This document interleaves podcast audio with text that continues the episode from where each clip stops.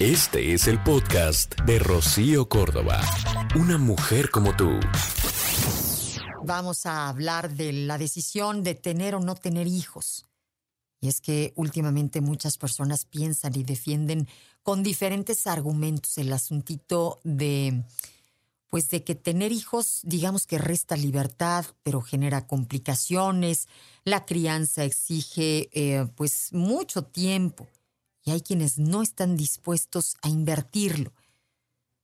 Para ellos tener un hijo y educarlo, digamos que no tiene mucho de interesante y en cambio sí mucho de agobiante. Aparentemente, pues con esto de la profesión, pero la vida social, tenemos para darle mucho sentido a la vida. Y los hijos, pues significan, eh, digamos que mucha responsabilidad.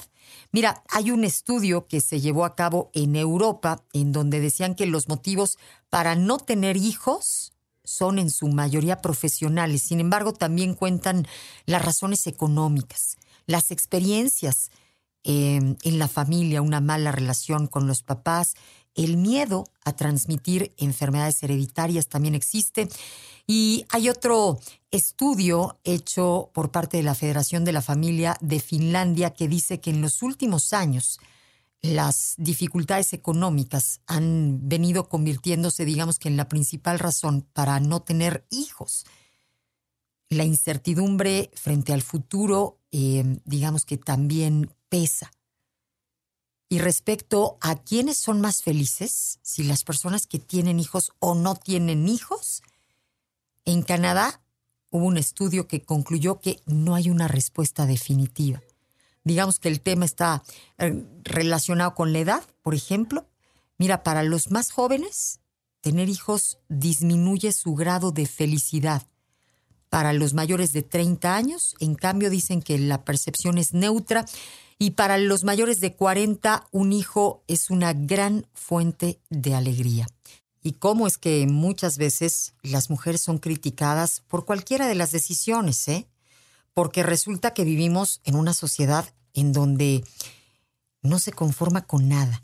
O sea, tener o no tener hijos, digamos que siempre ha sido parte de la opinión pública, cuando resulta que es la decisión más personal de la vida, porque pues hasta donde yo voy, nadie te pasa una lana para sacar adelante a tu hijo, nadie está muy al pendiente, nadie te dice, oye, ¿qué días voy por él a la escuela? No va. El numerito te lo avientas tú. Sin embargo, muchas veces las mujeres eh, nos hemos sentido observadas por la sociedad y, y lo tenemos muy claro porque hasta por generaciones es que nos hemos venido comportando. Hace algunos buenos años, las mujeres eran mamás por ahí de los 20, veintitantos años, ¿no? Eh, no le dedicaban mucho tiempo al estudio y entonces eh, priorizaban el armar una familia y entonces muy jóvenes tenían hijos eh, o no le daban importancia a desarrollar esa carrera que habían estudiado y entonces se metían a su casa y disfrutaban también el hecho de ser mamás como de una manera más tranquila. Pero por distintas razones esto ha venido cambiando. Y ahora resulta que por ahí de los 30 las mujeres empiezan a decir, bueno, pues como que va haciendo tiempito, y a otras como lo toman con calmita les van llegando los 40 y hay a quienes hasta más. Y por supuesto, conforme va bajando el volumen de la fiesta y va creciendo el de la conciencia, el de, pues, el de la vida, es que dicen, no, pues, yo creo que sí quiero un hijo. No, pues, mejor sí.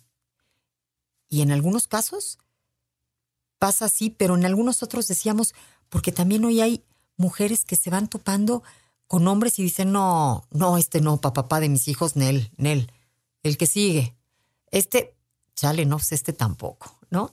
Y el que sigue, porque hoy hay adolescentes de treinta y tantos años y mujeres picudas que se vienen desarrollando, que pues, están pesadas en su chamba, que ya tienen todo armado y, y entonces, pues como que el hombre les queda debiendo en este sentido, en madurez, en... Y, y hay unas que empiezan pues a pensar en un plan B, las que deciden mejor pues ver las opciones que hay para ser mamás solteras. Y entonces está la que decide adoptar o tener un hijo, este, pues por vientre subrogado. Hay quienes eh, le dicen al amigo, pues uno de cuates, fíjate qué cosa más buena. Un hijo, ¿no? Así uno de cuates nos lo aventamos. Que ahí, en ese momento de el deseo de quiero ser madre y cuando se te mete en la cabeza, híjole, qué miedo. Porque como mujeres somos que ya nos conocemos. No ves lo demás. Tú nomás dices que quiero ser madre. Oye, pero que más adelante el niño crece, quiero ser. Es más, ni siquiera lo piensas. Porque después ese que era tu cuate, dices, este baboso, ¿no? Ni siquiera esto, y te empieza a caer gordo. Pero ya, ya armaste el numerito, ya lo hiciste. En fin, por diferentes razones es que empezamos a titubear con esto, pero hoy lo bonito es que nos lo cuestionamos. Hoy decimos, ¿de veras sí quiero? ¿De veras es lo que sigue? ¿De veras tengo que ser madre? Porque está la maravillosa opción de decir, ¿y si no? Oye, qué maravilla. Es más, las que más o menos son de mi generación y veíamos a la amiga que pues no se casó o que no tuvo hijos, hoy ya después con chamacos brincándote y problemas grandes de frente, dices, ay, ¿qué sabía ella? No, pues si la cosa era, era no, mira, no te fue tan mal, ¿no?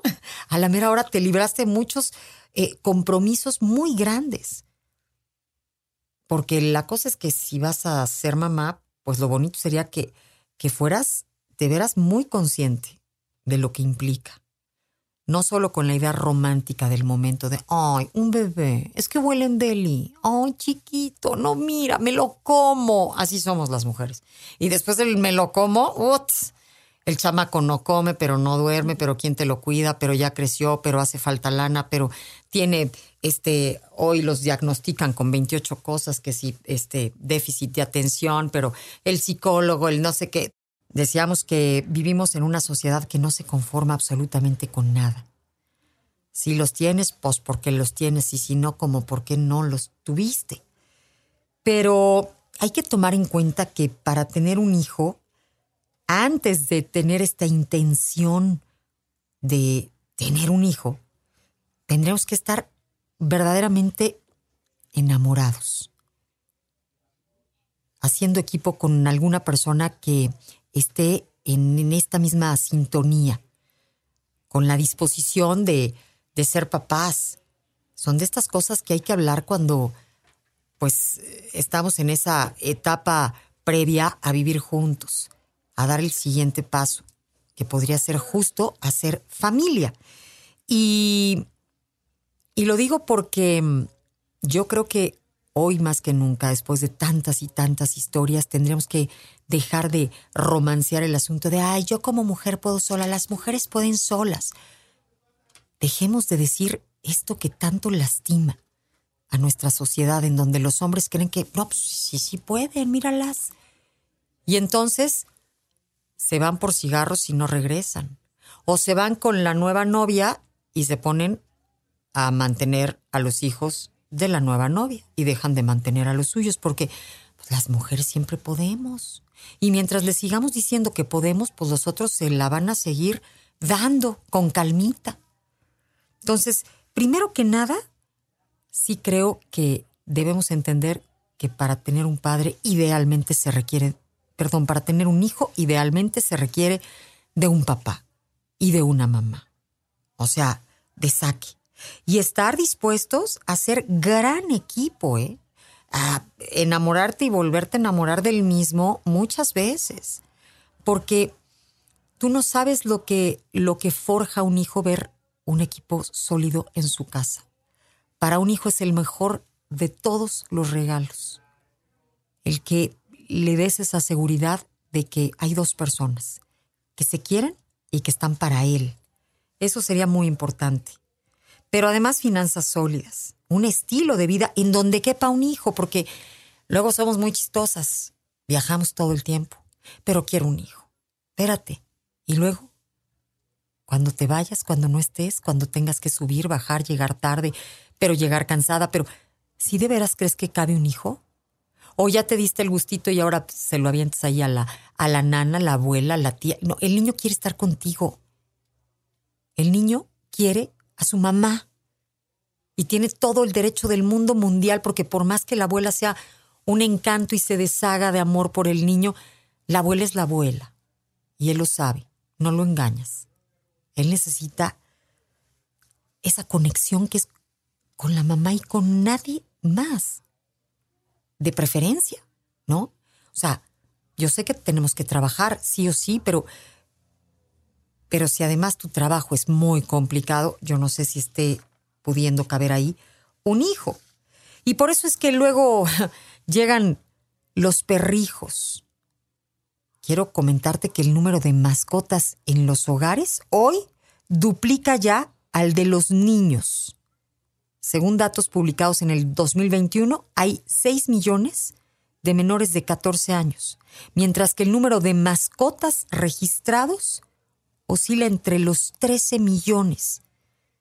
Hay investigaciones que dicen que los millennials, los jóvenes nativos digitales, los nacidos entre los 80 y el año 2000, digamos que han popularizado estos hábitos, esta costumbre, sobre todo eh, han logrado este gran impacto en cómo se ven a los animales de compañía. Las generaciones actuales son mucho más conscientes del mundo en el que viven. Y eso es buenísimo, porque sí, vivimos en un mundo con guerra, con contaminación, con violencia, con poca agua, con bullying. Sí, se oye de la tostada, pero es lo que hay. Es lo que hemos venido eh, provocando. Y entonces dicen, ¿perdón? ¿Un hijo? O sea, si estamos como para y las razones que dan algunos chavos es, por ejemplo, que cada vez más parejas prefieren tener hijos o gatos en lugar de hijos, porque, por ejemplo, las mascotas no piden iPhones, no piden este, ropa de moda, tenis carísimos, eh, comen su propia comida o lo que les dé sin protestar, este, no le quitan los chícharos, ¿no? No dan espectáculos, pero tampoco berrinches en centros comerciales, no fingen estar enfermos para no ir a la escuela, eh, no sufren de bullying, ni tampoco hacen sufrir a los demás. No masacran compañeros, ni fuman, ni beben, ni se drogan. No ofenden a los profesores, ni a sus semejantes, ni chantajean, ni roban a sus dueños. ¿Ves? ¿Por qué te decía que tienes que tener una vida donde quepa un hijo, porque hay que educarlos. O sea, no es nada más, ay, huele bien rico y está divino y me lo como. No, reina. Hay que hacer seres felices. ¿Y sabes qué te da la felicidad como ser humano? Hacer el bien, porque estamos hechos para hacer el bien. Entonces, ¿tú qué crees que los este, bullies, esos que le hacen jaladas a los compañeros, son niños muy felices? No, son todito lo contrario traen una guerra interna, la misma que viven en su casa, o que ven que su madre vive con el mundo, o su papá. Entonces, sí necesitamos tener tiempo para ser mamás, dinero para ser mamás, pareja para decirle, oye, esta noche te toca que lo cuides, yo tengo que descansar, duérmete, todo va a estar bien. Sí se necesita equipo, sí o sí no es el, egoísta, el egoísmo este de, ay, como que sí me está latiendo. No, ya siempre sí quiero. No, espérate. Es un hijo. ¿Cómo te sientes en este momento como para ser padre o madre en este mundo que está pues medio de cabeza? Y sabes, creo que siempre ha estado medio de cabeza. Si, si fríamente lo pensáramos, creo que en esta época estamos padeciendo unas cosas, pero antes se padecían de otras. Y así, la realidad es que siempre la vida ha sido este reto, pero no es lo mismo asumir el reto en conciencia que perdidos. Y empecé diciendo lo que yo considero que es un grandísimo avance, el hecho de cuestionarnos, de que hoy las mujeres digan, quiero o no quiero, porque hace pocos años atrás simplemente no nos lo cuestionábamos, casi casi lo asumíamos. Y, se cometía un error grave que pagaban muchas personas que pues llegaron al mundo y pues sí, estaba el numerito armado, hubo la fiesta, la boda, la foto, pero no la conciencia, no el interés genuino de decir, voy a hacer una familia y voy a fletarme, a enfrentarme todo lo que conlleva, empezando por ser responsable del numerito que me estoy aventando, de la responsabilidad. No, no se tiene hijos para que te cuiden luego. No se tienen hijos para que después te mantengan. No, error, garrafal, si crees que hay una deuda. Yo soy Rocío Córdoba. El podcast de Rocío Córdoba, una mujer como tú, en iHeartRadio. iHeartRadio.